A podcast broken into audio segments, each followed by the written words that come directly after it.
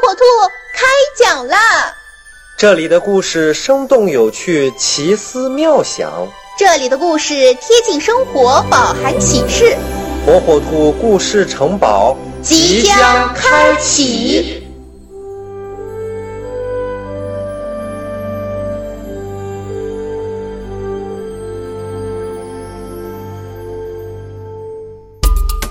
小朋友们，大家好，我是火火兔。今天啊，火火兔要给小朋友们讲一个名叫《火火兔学样》的故事。在一个阳光明媚的早晨，火火兔早早的便起床了。他穿上自己最心爱的蓝色背带裤，准备和熊宝一起去拍生日纪念照。为了赶时间，火火兔甚至没来得及吃妈妈精心为它准备的早餐，拿上几根香蕉，边吃边哼着小曲儿就走出了家门。像往常一样，火火兔吃完之后，随手就把香蕉皮全扔在了马路上。只是没想到，这次没有过去那么走运。火火兔乱扔垃圾的行为被出来晨练的魔力熊给抓了个正着。火火兔，你不可以随手乱扔垃圾，特别是香蕉皮、西瓜皮一类的东西，招来蚊子，污染环境不说，万一被人不小心踩着，那是会摔跤的？哼，要你管，就爱没事找事儿。火火兔生气着，嘟囔着跑开了。唉，魔力熊边叹气边把火火兔扔在地上的香蕉皮一个一个的捡起来，扔进了路边的垃圾桶里。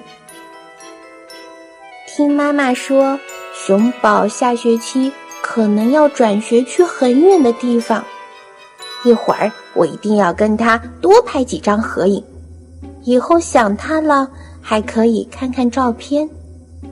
火火兔边走边想，越走越快，巴不得马上就见到熊宝，去和他一起拍个痛快。哦，疼！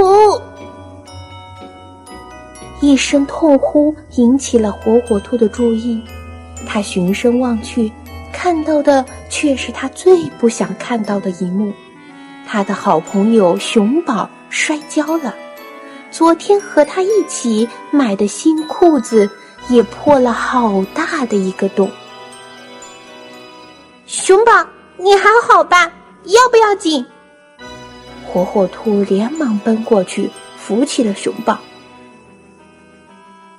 好什么好呀？你看我的裤子都破成这样了！天哪！我的样子还怎么照相？熊宝扯着自己的裤子大哭起来。啊！